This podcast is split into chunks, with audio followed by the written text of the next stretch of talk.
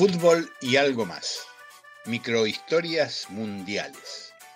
Recuerdos, curiosidades, anécdotas, perfiles y postales para calmar la ansiedad en la espera del Mundial de Qatar.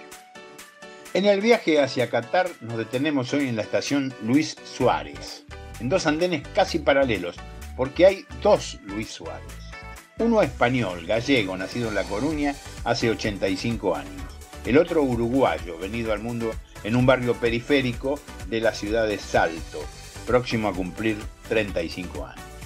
Los dos jugaron en el Barcelona y los dos brillaron en los campeonatos mundiales. El Luis Suárez español lo hizo vestido de jugador en Chile en 1962 e Inglaterra 1966, además de dirigir a la selección de su país en Italia 90. El Luis Suárez uruguayo va por su cuarta Copa del Mundo. Tuvo en Sudáfrica 2010, en Brasil 2014 y en Rusia 2018. Una versión periodística española no confirmada busca unir aún más a ambos. Dice que el Luis uruguayo lleva ese nombre porque su padre admiraba al Luis gallego. Incomprobable, aunque estaría bueno que así fuera.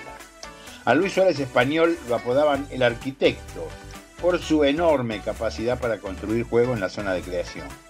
Su homónimo uruguayo tiene un apelativo que lo pinta de cuerpo entero, el pistolero le dicen.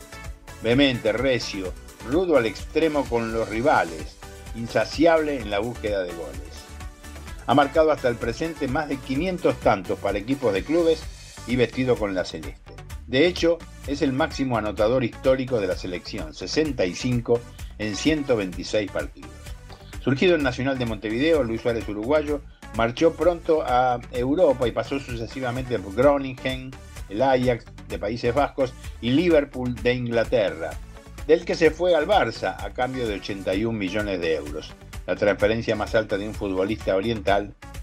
Luego tuvo una salida conflictiva de la entidad catalana en 2020, fichó para el Atlético de Madrid con la misma eficacia de siempre.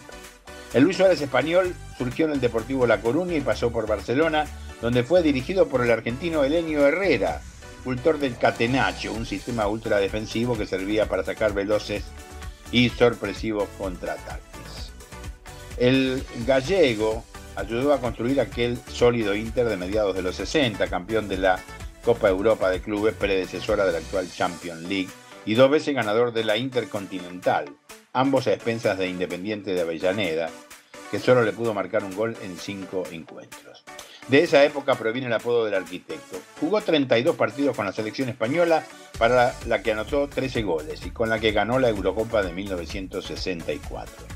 Estuvo una década en el equipo milanés. Fue balón de oro en 1960, el único español hasta el momento en conseguirlo.